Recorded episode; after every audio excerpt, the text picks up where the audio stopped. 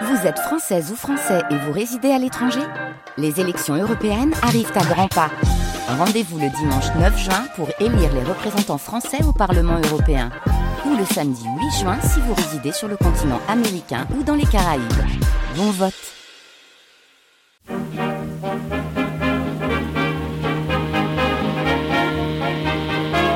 Grande traversée, Joséphine Baker, l'insoumise. Mathieu Palin, Thomas Duterre et Julien Oex. Quatrième épisode, le château de ma mère.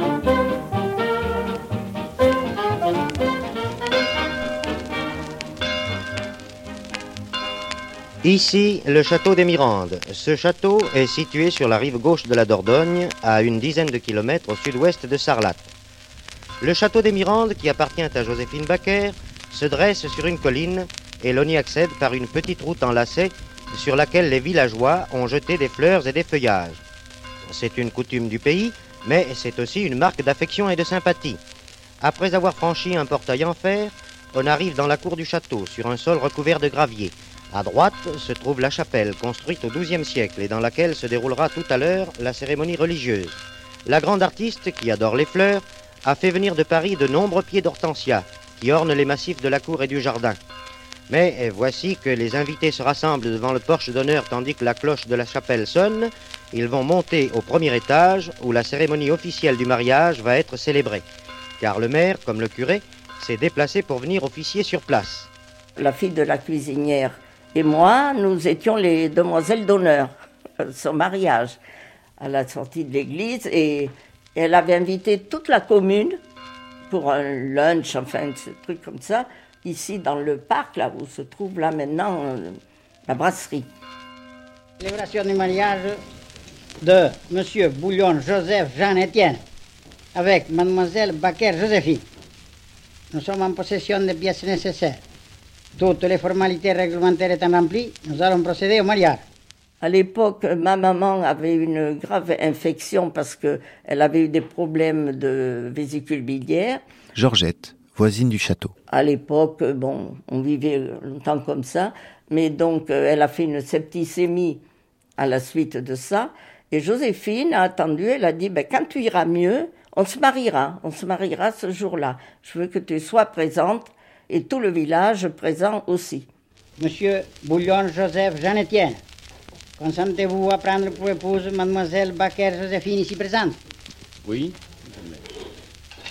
Mademoiselle Baker Joséphine, consentez-vous à prendre pour époux Monsieur Bouillon Joseph Jean-Étienne ici présent Oui.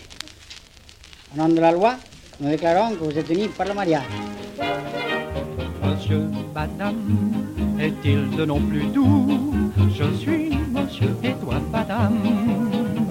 Maris et femmes, en passant près de nous, diront bonjour, monsieur, madame. Plus de contraintes ni de crainte, nous allons pouvoir nous aimer sans feinte du matin au soir. Pourquoi vous avez choisi le Périgord Mais mon Dieu, vous ne le savez pas Ben. Tout le monde le savent.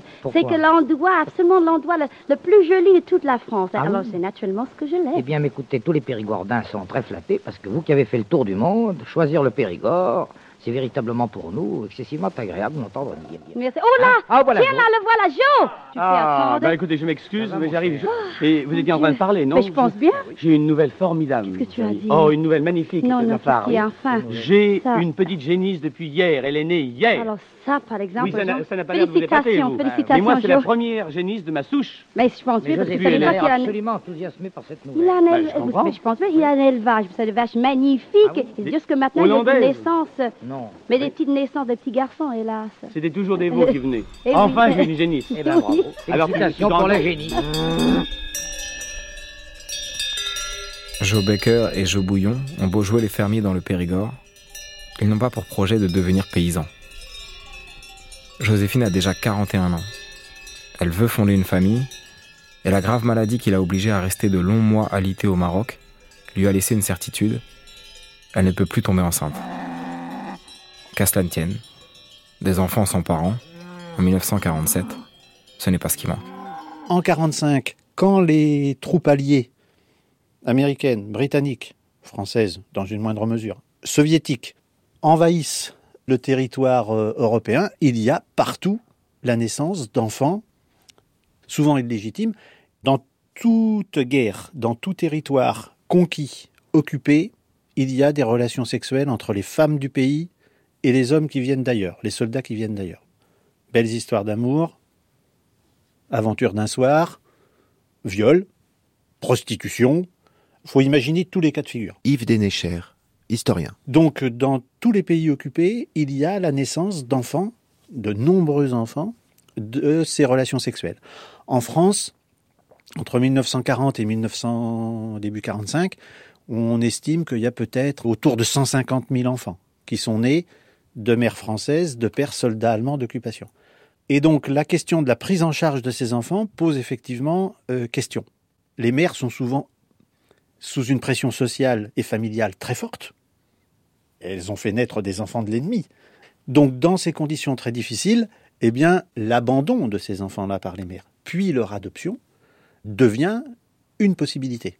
Quand après-guerre, j'ai vu que les choses n'étaient pas tellement changées. Au contraire, les uns, les autres étaient montrés les uns contre les autres. L'être humain ne voyait plus clair. Et alors, euh, je me suis dit, il faut faire quelque chose d'autre. Et j'ai pensé aux petits-enfants. Je me suis dit, un enfant est tout petit, tout jeune.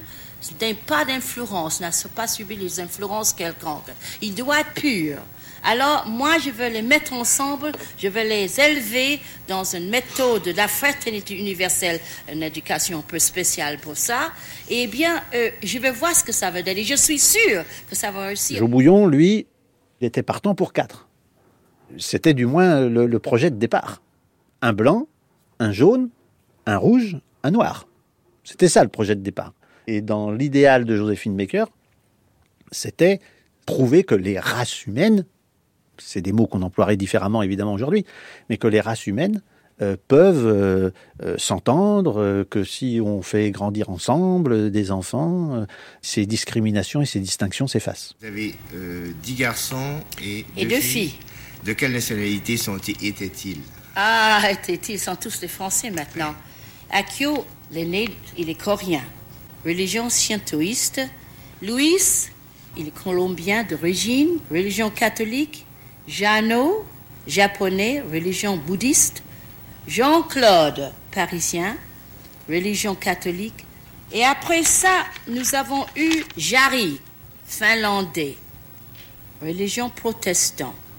Moïse, français, religion hébraïque. Mara, 10 ans, indien de Venezuela, religion catholique. Brahim, 11 ans, algérien, tribu berbère, religion islamique. Marianne, française, algérien, religion catholique. Kofi de Côte d'Ivoire. Mais Noël et Stelina, ils sont bien trop petits pour se rendre compte ce qu'ils veulent. Alors Joséphine Baker et Jo Bouillon ne peuvent pas ignorer un certain nombre de précédents. Pearl Buck aux États-Unis, prix Nobel de littérature, qui dès les années 20, les années 30, adopte un certain nombre d'enfants amérindiens de pères américains, de mères asiatiques, et qui va créer euh, des ponts comme ça, hein, vraiment entre les deux continents. Enfin, elle a tout un discours là-dessus. Mabel Grammer qui euh, organise donc euh, dès la fin des années 40 un, un- flux d'adoption d'enfants noirs vers des familles noires américaines. Et puis, c'est en 1954 au Japon, elle rencontre Miki Sawada, qui est l'épouse d'un ambassadeur et qui lui fait découvrir euh, les, ses enfants de la guerre, ses enfants de GIs américains. Donc, la tribu arc-en-ciel de Joséphine Baker, elle prend place, si vous voulez, dans un contexte où il y a déjà plusieurs prises de conscience que la guerre, les interventions euh, militaires américaines, européennes et autres, eh bien, ont engendré des enfants qui ne peuvent pas être pris en charge dans les pays où ils sont nés, parce que si on pense à la Corée du Sud ou même au Japon en 1950 ou 1955, ce sont des pays évidemment qui ont subi durement la guerre pour le Japon, qui fait partie des vaincus, et qui ont la guerre sur leur territoire pour la Corée du Sud, et ce sont des pays sous-développés. Au Milan, dans un décor de conte de fées, auprès de l'âtre, un feu de bois dans la cheminée et un feu de bois éclairant le monde, tout au moins une petite partie du monde, puisqu'il s'agit du petit monde des Milans, de la tribu arc-en-ciel. Eh bien, j'ai auprès de moi l'aîné, le plus grand de ces garçons, qui s'appelle Akio, Akio. Quel âge as-tu? 8 ans et demi. Akio, c'est le japonais qui dit si gentiment maman. Pardon, monsieur, non, c'est le coréen. Mais ça ne fait rien, c'est normal que vous vous trompez parce que, évidemment, vous, vous n'êtes pas tout à fait toujours avec eux, tandis que moi. Ce qui prouve que tous les enfants du monde se ressemblent. Exactement. C'est un parallèle entre les gens connus qui sont multipliés et les gens inconnus qui ont... Quand maman est arrivée au Japon pour adopter Jeannot, parce que je ne devais pas être adopté, Akio Bouillon-Becker. elle est arrivée, j'étais là, bon, je me suis accroché un peu à ses basques. Et puis, euh, quand elle est repartie, elle devait revenir en France avec Jeannot. Eh ben, j'étais là, moi. Elle a dit, bon, euh, ben, je vais pas le laisser. Mais elle dit, mais euh, j'ai dit que j'ai adopté des enfants de différentes nationalités. Euh, deux petits japonais, ça peut faire des ordres. Alors ça, c'est ma marraine qui lui dit, euh, ben, Joséphine, t'inquiète pas. T'as qu'à dire qu'il est né en Corée. De toute façon, en Europe, à l'époque, il ne faisait pas la différence.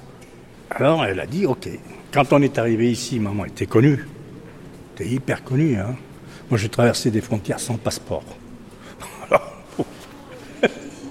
Donc, bah, il est né où ce gamin? Bah, Il est né en Corée. D'accord, Séoul, Corée, voilà. Mais le souci, c'est que mon acte d'adoption était erroné. Parce qu'ils ont oublié de mettre la ville de naissance. Donc tout mon acte d'adoption, jusqu'à dans les années 80, 10, c'était à Bouillon, Mienien, né le. Mais où? Ça disparaissait. Il n'y avait pas de ville. J'étais un apatride, entre guillemets. Et donc, il y a une personne qui s'en est rendu compte. Et c'est là où, quand euh, on est passé devant le tribunal de grande instance pour faire rectifier tout ça, et là, avec la juge, on a discuté. Je elle a dit on va rectifier ça. Vous voulez naître où? Comme ça. Ah ben, je dis attendez, euh, comment? Alors là, j'ai posé la question. Je lui dis si je vous dis que je suis né à Trifouille-les-Oies ou à Tombouctou ou à Bécon-les-Bruyères, elle me dit oui. Je le note et puis c'est fini. Je lui dis ben, écoutez, normalement, je suis né à Yokohama, si vous voulez, Japon. Le problème, c'est que tout le monde est persuadé que je suis né à Séoul. Donc on marque Séoul, Corée du Sud. C'est pour ça que j'ai souvent dit, j'ai de vrais faux papiers d'identité. Comme un vieux vagabond, un marchand de bonheur, je n'ai que des chansons à mettre dans les cœurs. Vous me verrez passer, chacun à votre tour, passer au vent léger, au bon vent de l'amour. Je les quatre saisons pour aller flâner et s'aimer des moissons de baisers. J'ai l'automne et l'hiver, le ciel et la mer, le printemps et l'été pour chanter.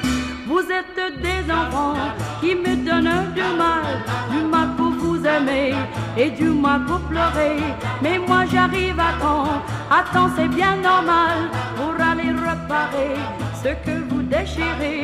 Elle a un idéal, et cet idéal, Yves Dénécher. peut tout à fait souffrir quelques arrangements avec la réalité et avec la vérité. Il est certain que, à partir du moment où, d'une manière assez préconçue, elle envisage la tribu arc-en-ciel comme un échantillonnage de couleurs, de religions, d'origine, etc., eh ben, c'est pas facile. Elle s'adresse plusieurs fois à, à Israël pour avoir un enfant juif. On lui dit, non mais c'est pas comme ça que ça se passe. Un Indien euh, d'Amérique latine, c'est pareil. Noël, c'est la fin de l'année, etc. Trouvé dans la rue, bon, c'est pareil. Ça fait aussi partie d'un arrangement, en quelque sorte, avec la réalité et la vérité. Elle crée une histoire. Elle produit un récit. Ces petites entorses, pour elle, n'ont pas beaucoup d'importance. Que ce soit pour Akio, que ce soit pour euh, euh, Brian et Marianne, avec Moïse, avec d'autres. Bon, l'important, c'est le symbole. La question des religions, c'est pareil. Finalement, elle leur attribue des religions pour avoir un panel de religions comme ça. Et puis après, ma foi, elle s'arrange avec la réalité, ça c'est sûr. Elle m'a emmené deux fois au Maroc. Brian Bouillon-Becker. Pas en Algérie, où je suis né, pour me dire, voilà, ce sont tes origines, puisque tu es berbère. Donc, pour elle, algérien, marocain, oui, bon, plus tard, tu feras comme tu le sens, mais pour le moment, tu es censé être le musulman de la famille, donc tu verras les traditions, la culture, éventuellement une ou deux mosquées, la cuisine, euh, voilà, c'est toutes tes origines.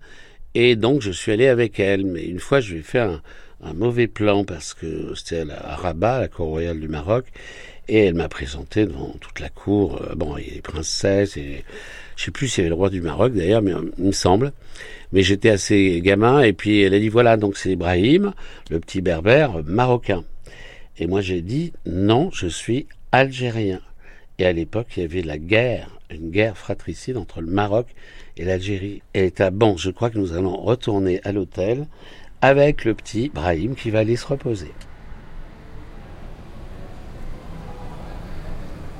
La mise en scène atteint son paroxysme le 24 décembre 1959, quand Joséphine apprend qu'un bébé a été trouvé par un chiffonnier de Saint-Ouen.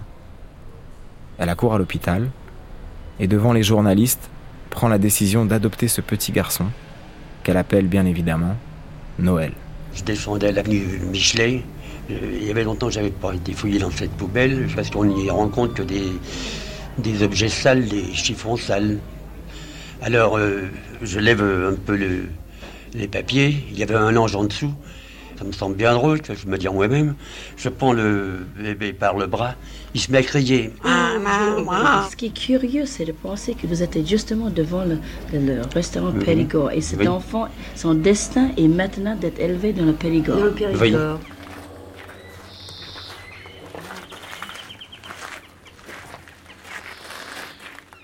Chacun a son histoire.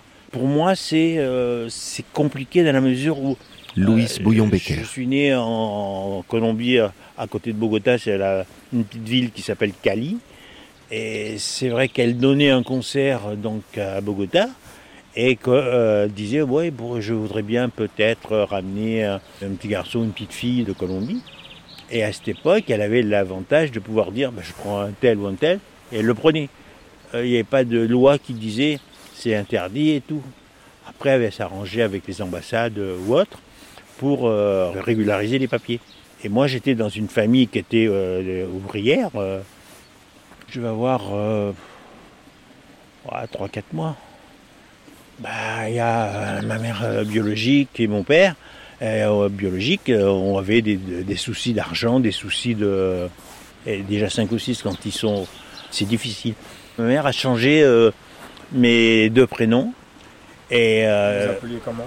je m'appelais Adolfo Augusto. Le problème, c'est que euh, on sortait de la guerre hein, dans les années 50. Euh, La guerre de 39-45 n'était pas loin.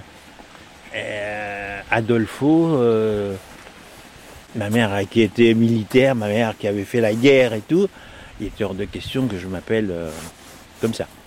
Donc, le jour où j'ai été baptisé, il y a donc mon parrain qui porte euh, donc euh, je porte le même prénom que lui, euh, c'est Luis Mariano. Voilà, donc j'ai le même prénom que mon parrain. Bambina bruna, soy el último romántico cantándole a la luna. Bambina bella, soy el último poeta que se inspira en una estrella.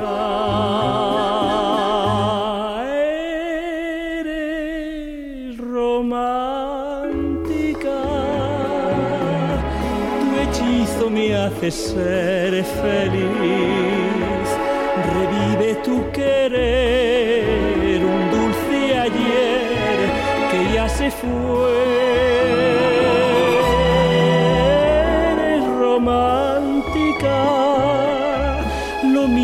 Que un. Y vives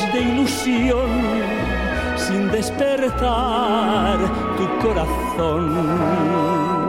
Ma chambre à moi, c'est celle qu'on voit qui est euh, fermée. Ils ont mis quelque chose pour empêcher certainement de, quand on est à l'intérieur de voir l'extérieur. Je sais pas ce qu'ils en ont fait. Bon, bah, avant c'était comme un grenier euh, où il n'y avait rien. Mais bon, ces, ces dernières années, je suis pas monté jusque là-haut.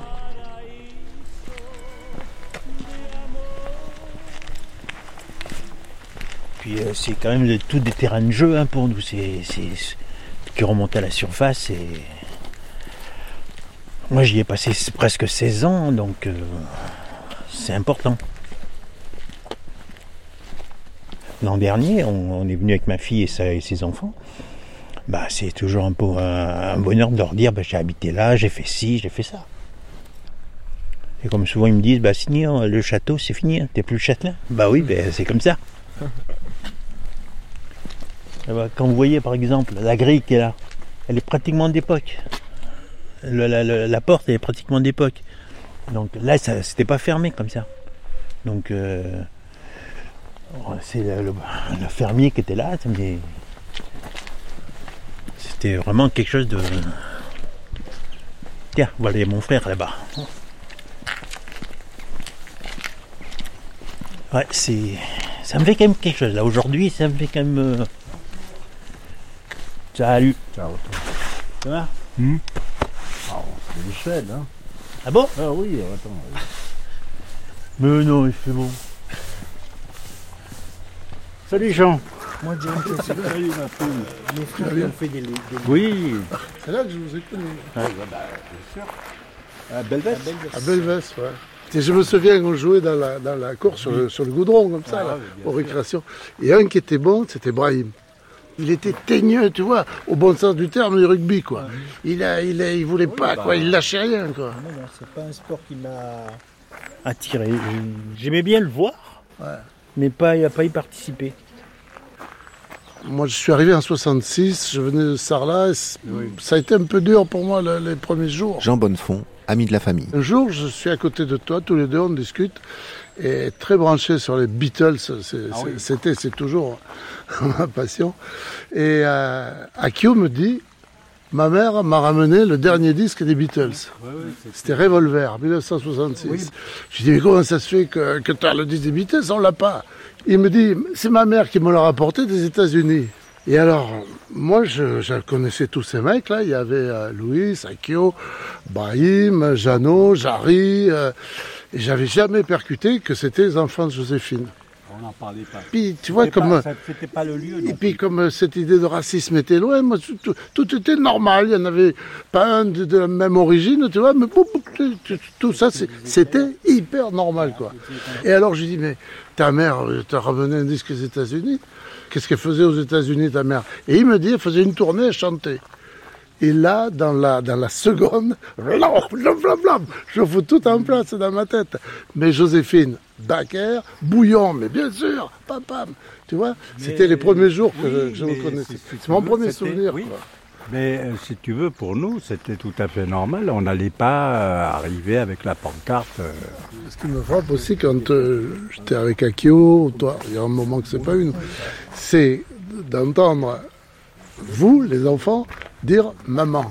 Parce que pour nous, c'est la star, tu vois. Et toi, tu dis, ah ben maman, elle disait. euh, et ça fait quand même drôle, tu vois. de- C'est gens- normal, mais. mais oui, mais les gens drôle. s'imaginent pas qu'on est une famille normale.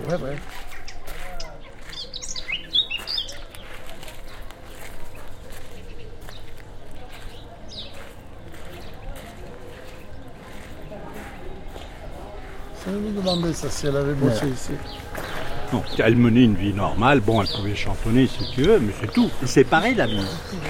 Ici, c'était le, le château, c'était la maison.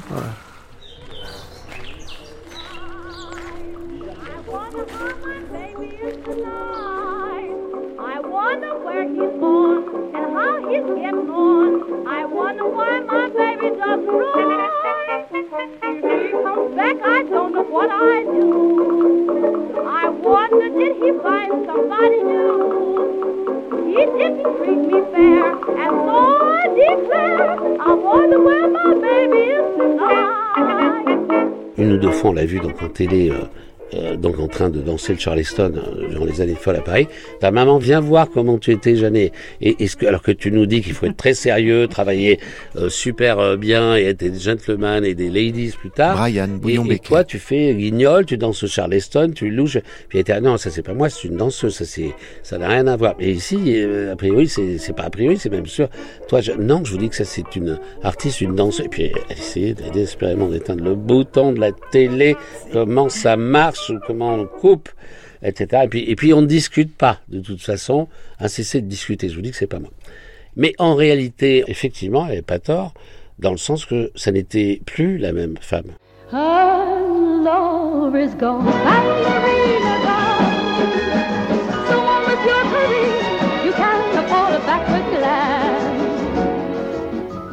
So on and on and on.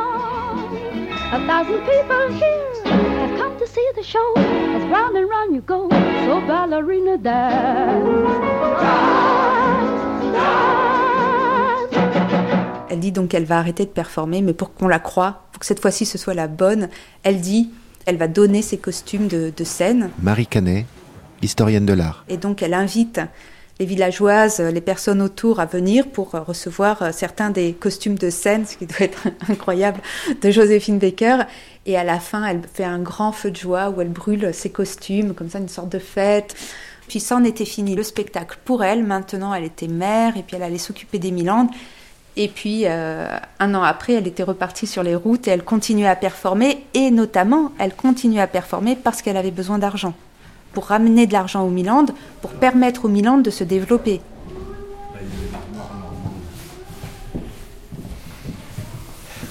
Là, tu as Rosalie, la chienne qu'on avait, maman. Alors, bon, qui, hein, sur la photo là Ça, c'est la publicité qu'on a fait pour Boussac.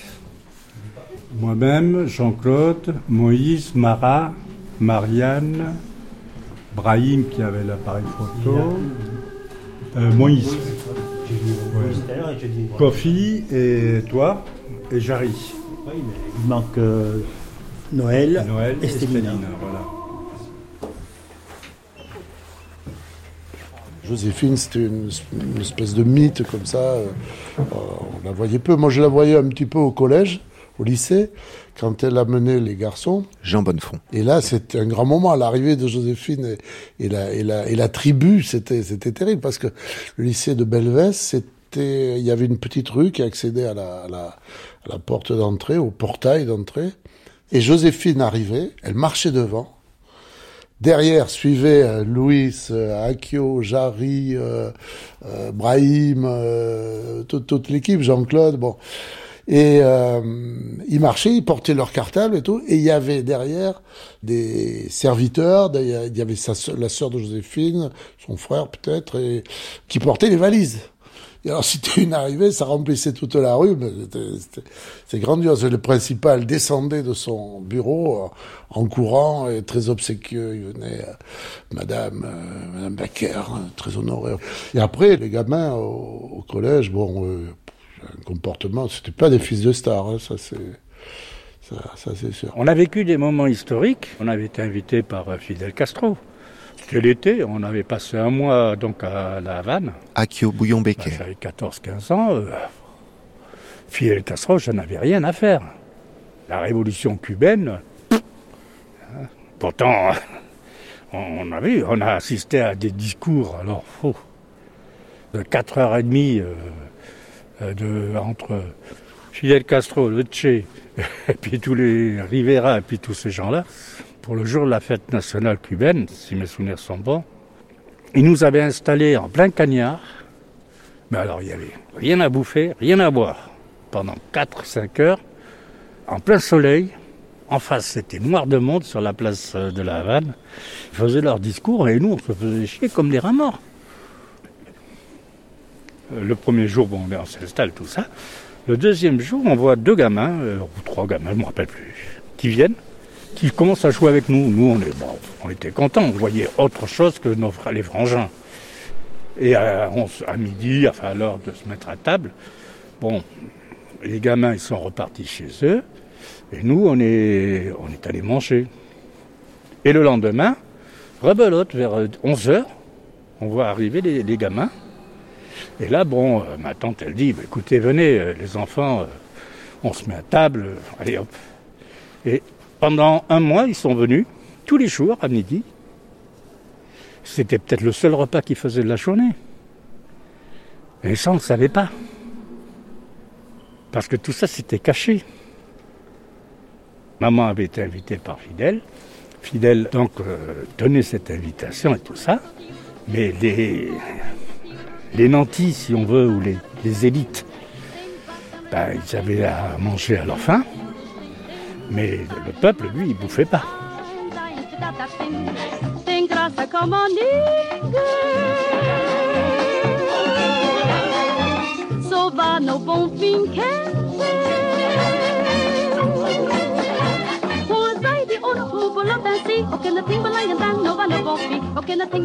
Et, euh, en France, est-ce que vous avez quelques engagements en France? Oui, nous avons. Il n'y a que deux choses que j'irai faire. Plutôt trois, parce que il y a euh, peut-être Joe. Tu peux pas expliquer ça mieux Oui, que parce moi, que je crois chéri que Joe Bouillon C'est-à-dire va bon. également avec Joséphine Becker euh, pour présenter un spectacle à Biarritz. Je m'excuse, mamie. Qu'est-ce que vous avez dit? Becker Becker. Non, non, non. Ah, comment dit-on? Baquet. Alors, Baker, pardon. bien.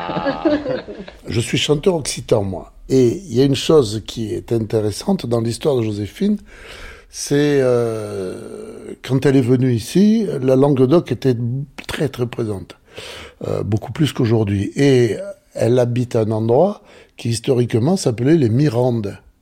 Ça s'appelait pas les Mirandes. Et les Mirandes, en, en occitan, ça veut dire l'endroit où il y a des, où, on- le château se reflète. Il y a des, il y a une ville dans le Gers, je sais pas où, qui s'appelle Mirande. C'est un, nom- un- un nom assez répandu. Et comme elle était américaine, elle n'arrive pas à prononcer les, les Mirandes. Elle a carrément baptisé les Milandes. Et je ne sais pas comment elle, elle, elle est arrivée, parce qu'elle devait avoir quand même beaucoup d'influence, par faire baptiser officiellement euh, cet endroit les Milandes sur toutes les cartes. Euh, Aujourd'hui, sur tous les GPS et tout ça, a marqué les Milandes. Je pense qu'autour d'elle, elle était entourée de gens qui, qui, qui parlaient occitan, ça devait l'intéresser. Au bout d'un moment, elle a dû comprendre cette langue, et elle avait baptisé son restaurant le Tornoli. Tornoli, en Languedoc, ça veut dire reviens-y. Tornoli, tourna, c'est revenir.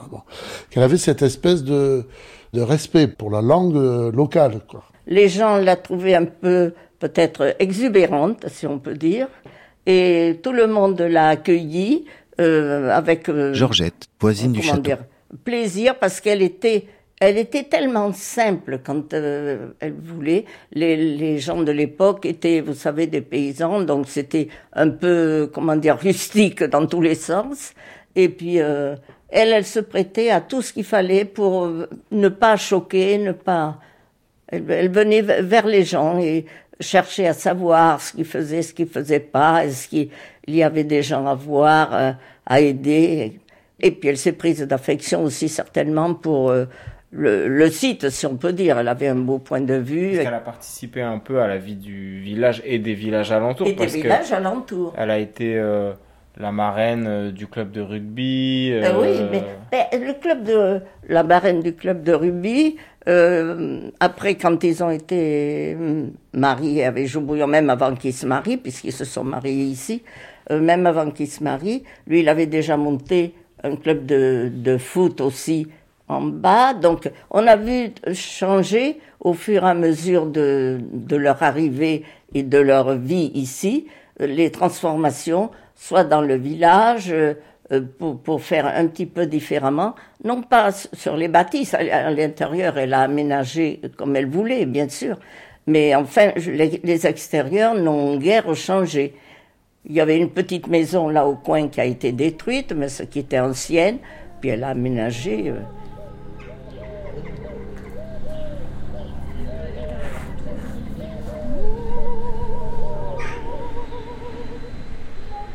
C'est trop joli dans cette cuisine euh, du, du château, une cuisine euh, à l'ancienne, vous voyez, Euh, avec un, un carrelage, avec une grande table.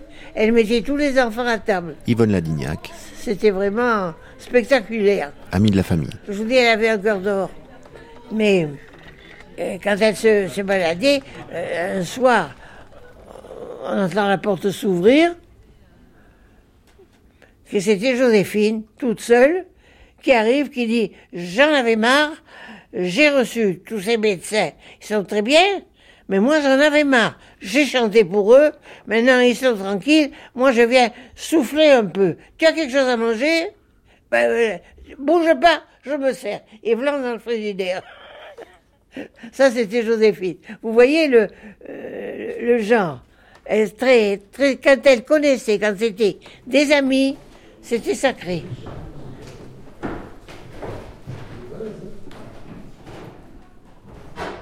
Moi, je l'ai vu marcher pieds nus dehors, euh, etc., habillé comme n'importe qui. Sa simplicité, sa générosité, gentille au possible. Elle piquait des coups de colère, des fois. Puis, euh, bon, quand elle a eu sa tribu, euh, il y avait de quoi faire avec les enfants, parce que c'était pas simple non plus. Mais moi, Joséphine, je la revois rire, je la vois en jouer, je la vois euh, tout de suite venir vous aider, venir en aide à quelqu'un qui aurait pas pu, pu, faire ceci ou cela. Elle était toujours prête euh, à vous aider. Elle se serait dépouillée de tout pour, pour aider quelqu'un ou, ou lui mettre, remettre de l'argent.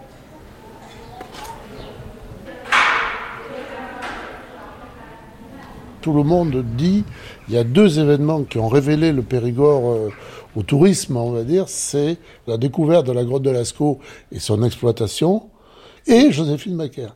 C'est quand même une comparaison extraordinaire. D'abord par son, sa notoriété, mais également parce qu'elle a fait cette façon de, créer le, des premiers parcs d'attraction. Euh, on n'a jamais vu ça, quoi. C'était étonnant, quoi. Puis elle en parlait beaucoup, elle. C'est une ambassadrice terrible du Périgord.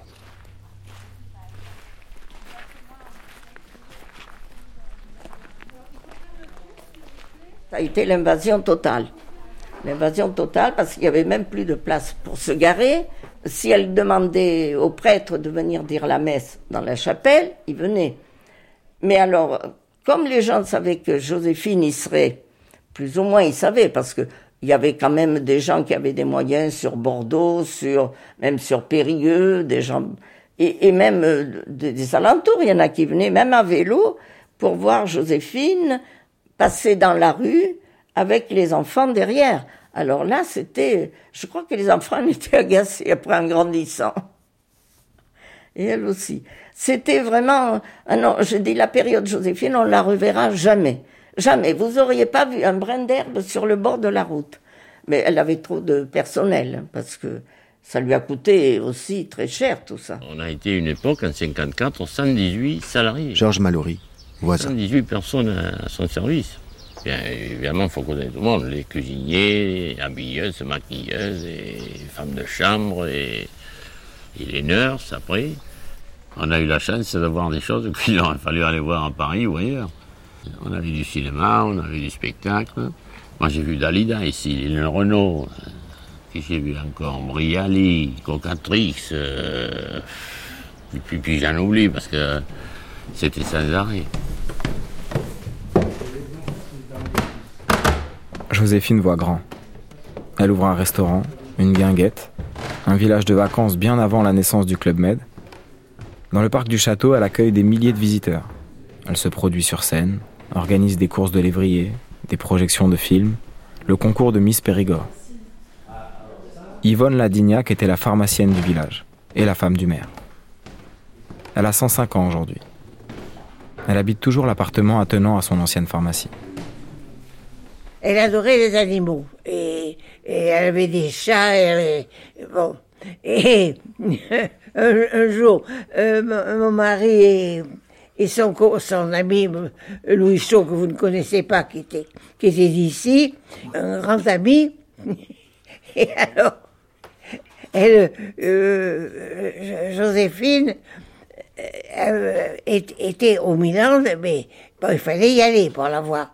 Et on venait d'avoir ici la reine du Périgord, mademoiselle, euh, la, la, fille du boulanger d'en bas, qui avait été élue reine du Périgord. Alors, mon mari dit à Louis, on va aller voir Joséphine, après tout, on a une vedette connue, etc. On va lui demander, il faut qu'elle fasse quelque chose pour la reine du Périgord. Alors, ils sont arrivés là-bas. Ils sont, en voiture, ils sont allés en bas, vous savez, à la, à guinguette. Et ils arrivent au milieu, Joséphine arrivait, comme on lui avait dit qu'ils arrivaient, elle descendait du château en voiture, elle était au château, elle descendait.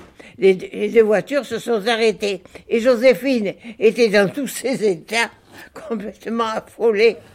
Parce que il y a un, chat qui s'était passé sous la voiture, qu'on ne pouvait pas déloger.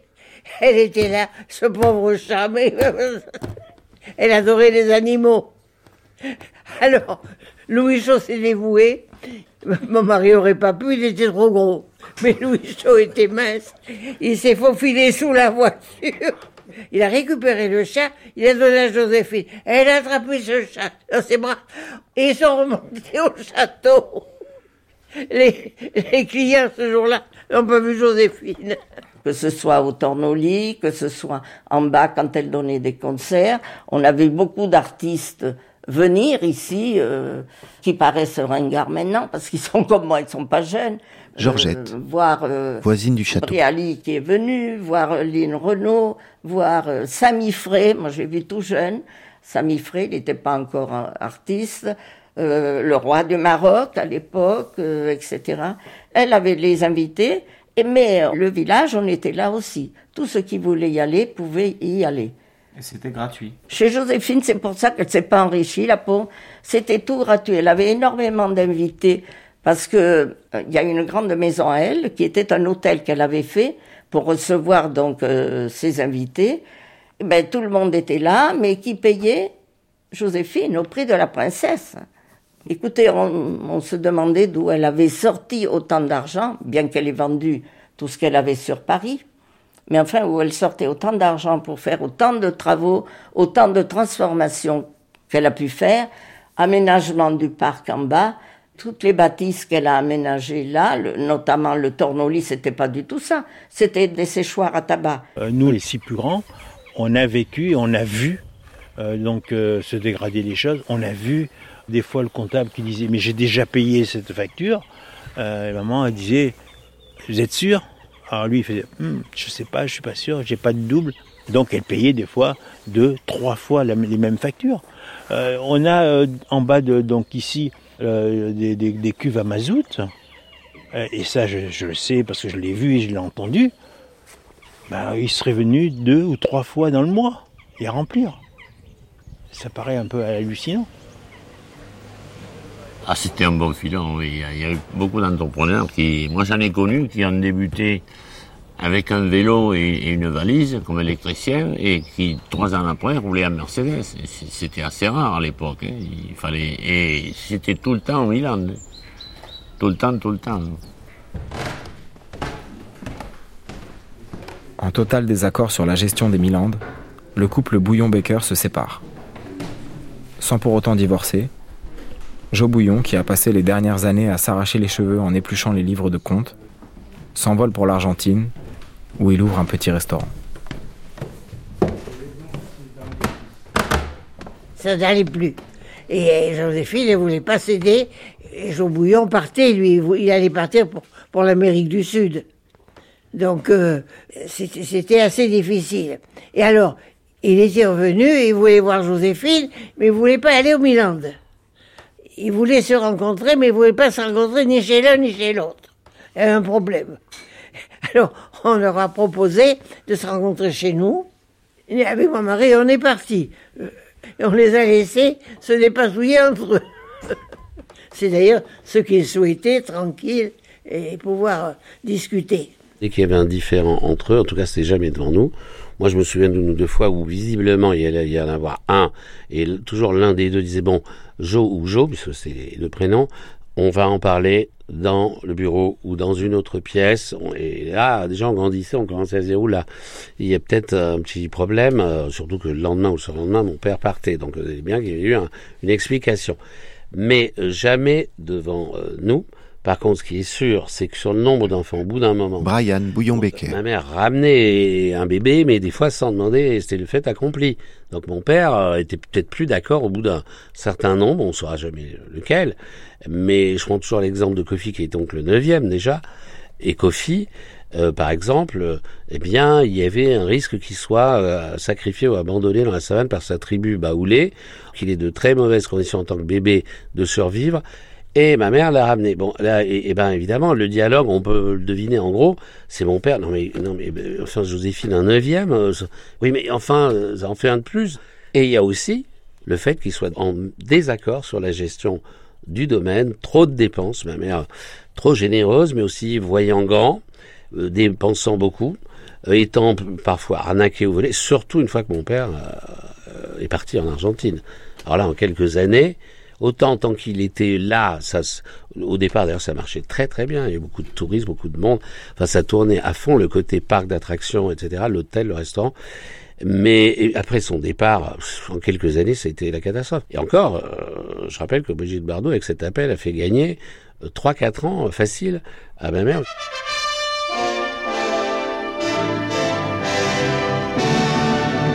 Brigitte Bardot, il est assez rare de vous rencontrer. Et pour une fois, c'est vous qui nous avez téléphoné, c'est vous qui nous avez dit je veux venir vous voir pour faire quelque chose, pour dire quelque chose. Quoi exactement? Ouais, C'est exact. Euh, je viens vous parler de ce qui arrive en ce moment à Joséphine Baker. Je trouve personnellement que c'est bouleversant et que nous devons tous faire quelque chose pour elle. Euh, je ne savais pas trop comment joindre tout le monde, alors j'ai demandé à la télévision d'être le porte-parole des gens que cette histoire a touchés. Parce que j'estime que cette femme a eu beaucoup de courage dans sa vie et a toujours été très généreuse et qu'en ce moment, nous ne devons pas la laisser dans cette situation. C'est pourquoi je vous demande à tous aujourd'hui de faire le maximum de, vos possibilités pour venir en aide à Joséphine Baker. Vous savez que mardi, on doit vendre le château d'Emiland. C'est-à-dire que cette femme va se retrouver avec ses onze enfants, sans maison, sans toit et sans argent. Alors, je crois que chacun dans la mesure de vos possibilités et de vos moyens, vous devez aider Joséphine Baker, c'est-à-dire envoyer des dons, soit de l'argent, soit des chèques, soit quelque chose, pour que elle garde sa maison et ses enfants avec elle. Ça a aidé ma mère a encore gagné du temps, mais sa gestion, et n'écoutant ni mon père, ni ses, certains amis, il y a des gens qui souhaitent ta ruine hein, ici, tu n'as pas que des amis. Ah ben elle n'écoutait personne, elle était tellement entière le problème, c'est qu'elle a, a tout perdu du coup. Je danse, donc je suis. Tu danses, et je te suis. Mais si je te suis, ce n'est pas pour ce que tu penses, c'est pour la danse, pas pour la vie. C'est pour la danse, pas pour la vie, c'est pour la danse pour la vie euh, J'avais 17 ans. J'avais 17 ans, c'est sûr, je n'avais pas mon permis puisque je couchais là-bas. C'était l'époque où le, les Milan étaient, c'était catastrophique. Tout était cassé en état déplorable. Christian Rivière. Elle voulait pas lâcher le morceau, Joséphine Baker. Mais euh, mon patron, qui était un ancien résistant, qui avait été avec elle, il savait que le trou abyssal des dettes, qu'elle pourrait jamais combler ce trou et qu'en plus elle, elle finirait de le, de, l'agrandir en voulant faire ces fameux travaux pour remettre le parc en état. Donc lui a choisi quand même de ne pas la laisser tomber, de l'aider. Et moi, il m'a détaché, comme j'étais à l'époque aide-monteur qu'on appelait, ça veut dire petit manœuvre, quoi, hein, de me détacher pour aller travailler dans le parc. Moi, je n'étais pas capable de, de, réparer les choses parce qu'il y avait du courant partout. Euh, le portail d'accès était, dès qu'on le touchait, il y avait de l'électricité, des courjus. Alors moi, j'étais bon qu'à faire des tranchées, passer une gaine, passer un câble, et c'était des vrais électriciens qui, eux, remettaient en état vraiment ce qui était euh, cassé.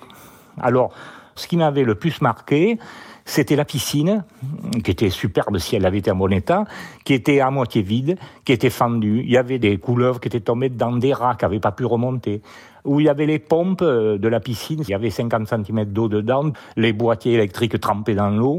Alors il y avait des volières, tout était cassé, le grillage était parti, il y avait quelques cages avec des singes, des, des animaux un peu. C'était tout en état catastrophique. Mon chef venait enclencher un, un disjoncteur pour alimenter, mettons, la guinguette. Clac, clac, ça sautait de partout. Même la boule du dancing, la boule à facettes légendaire euh, des guinguettes, euh, tout, tout au répété. C'était, c'était, un- c'était une ruine. Alors j'ai travaillé quand même un peu dans le château parce qu'il y avait des interrupteurs qui étaient cassés, à changer. Je me rappelle dans des armures, dans des, décorations en acier, il y avait du courant dedans. Et là, euh, je crois que mon, patron a fait ce qu'il fallait. Il a, rendu service, il m'a envoyé. Moi, je coûtais pas cher à l'époque. Et c'était une manière pour lui de aider sans, sans finir d'amplifier la, la dette. Hein. Les gens les plus proches l'ont aidé en lui. évidemment, on ne pouvait pas lui remettre quand ils lui ont coupé l'électricité. On n'était pas en, en état de pouvoir lui remettre l'électricité, couper l'eau. Mais euh, on a été malheureux, mais on ne pouvait pas faire grand-chose si ce n'est lui venir en aide pour lui donner un petit peu à manger. À manger, à boire.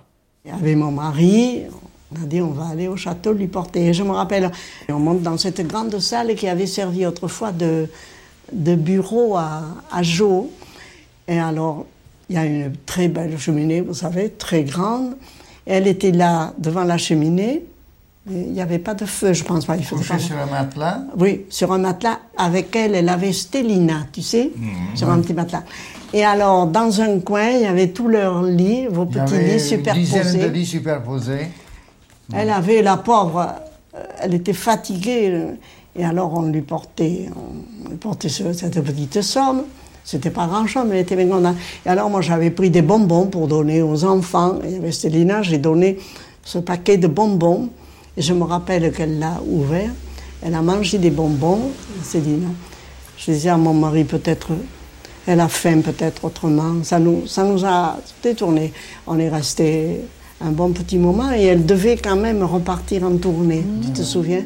Ris à la vie, souris à l'amour. Et elle décide de, euh, de faire une grève de la faim et de protester.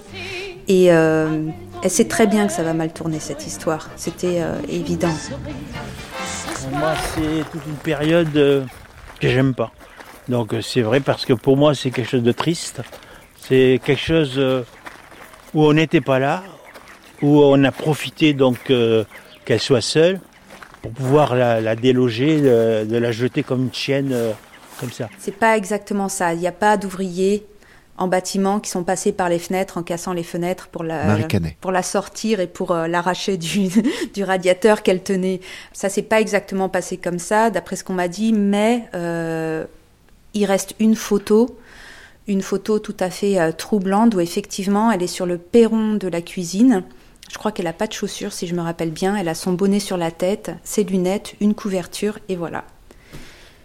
Et elle montre sa déchéance. Elle montre euh, justement là, c'est pas le succès, mais elle, elle montre en fait la, réalité de, euh, de ce qui lui arrive et elle témoigne.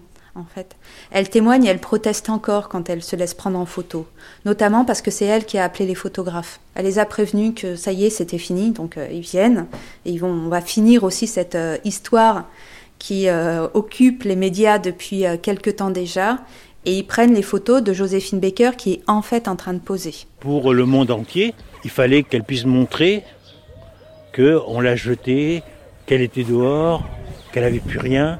Avant, on faisait la visite du château Louise Bouillon-Becker. dans un autre sens différent et on finissait toujours par ici en sortant. On disait toujours dans la visite, ah ben c'est là la joie, les enfants ils mangeaient là et tout, ils racontaient des histoires, ils avaient un tableau avec euh, sur le mur des dessins, tout ça. C'était la joie de, de la famille.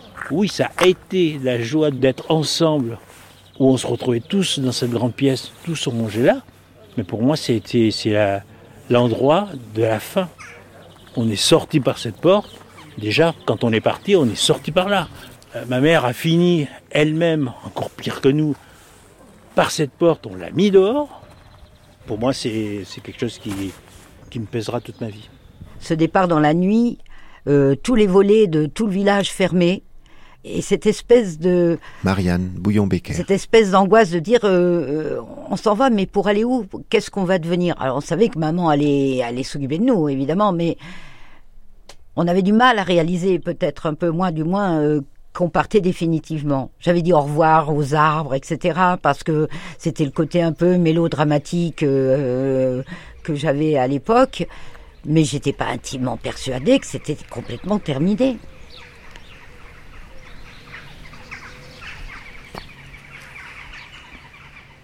On a aussi viré notre cabane de jeu au fond du parc qui était un peu en apic, parce que c'est en pente, le château est en hauteur. Donc on l'a euh, foutu par-dessus bord pour pas que les nouveaux propriétaires en profitent. On s'est dit, bah, tant pis, notre, euh, cabane, notre belle cabane de jeu, eh ben, on, on va la sacrifier, ils l'auront pas. On a aussi écrit nos initiales sur le, le mur d'une d'une tourelle du château, où il y a d'ailleurs un, un balcon. Donc, euh, elles y sont toujours, les initiales avec la, la date de départ. Euh, donc ça, c'était les, les adieux, parce que là, on, on, devi- on nous disait rien, comme, comme vient de préciser Marianne, parce qu'on était, on considérait qu'on était trop jeunes. Mais on avait quand même compris, il y avait des faits. hein. on va partir, on fait les valises, on va bientôt sur Paris.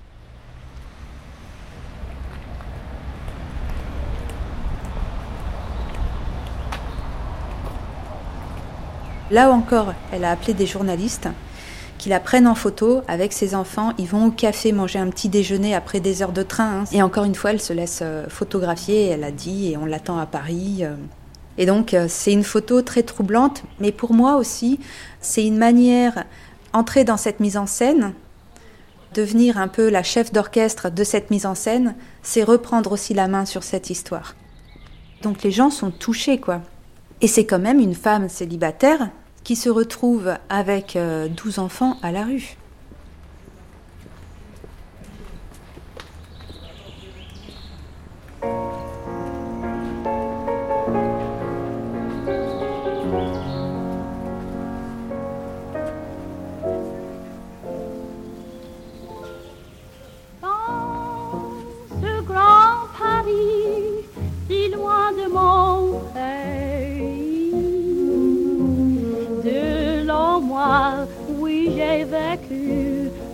Ainsi qu'un oiseau perdu.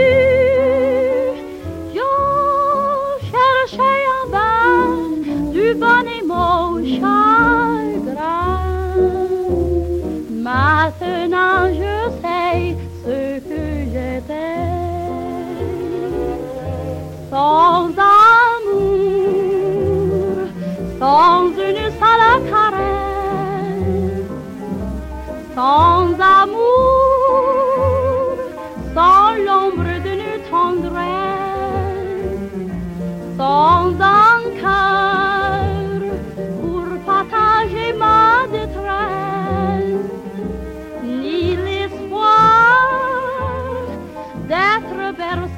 C'était la grande traversée de Joséphine Baker, l'insoumise,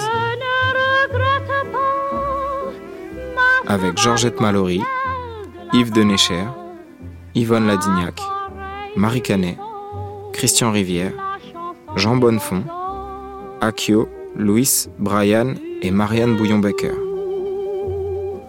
Remerciements spéciaux à Maïté Jardin pour les extraits de son documentaire Dans mon village, Archivina Haute-Vassan, prise de son Jean-Baptiste Etcheparé-Borde, Ludovic Auger et Romain Lenoir. Coordination Christine Bernard, mixage Manuel Couturier, réalisation Thomas Duterre, un documentaire de Mathieu Palin et Julien Wex. sans un cœur, pas un cœur pour partager ma détresse, ni l'espoir, d'espoir d'être bercé chaque soir. Je ne regrette pas ma sauvage mon ciel là-bas, ma forêt, mes la chanson des roseaux.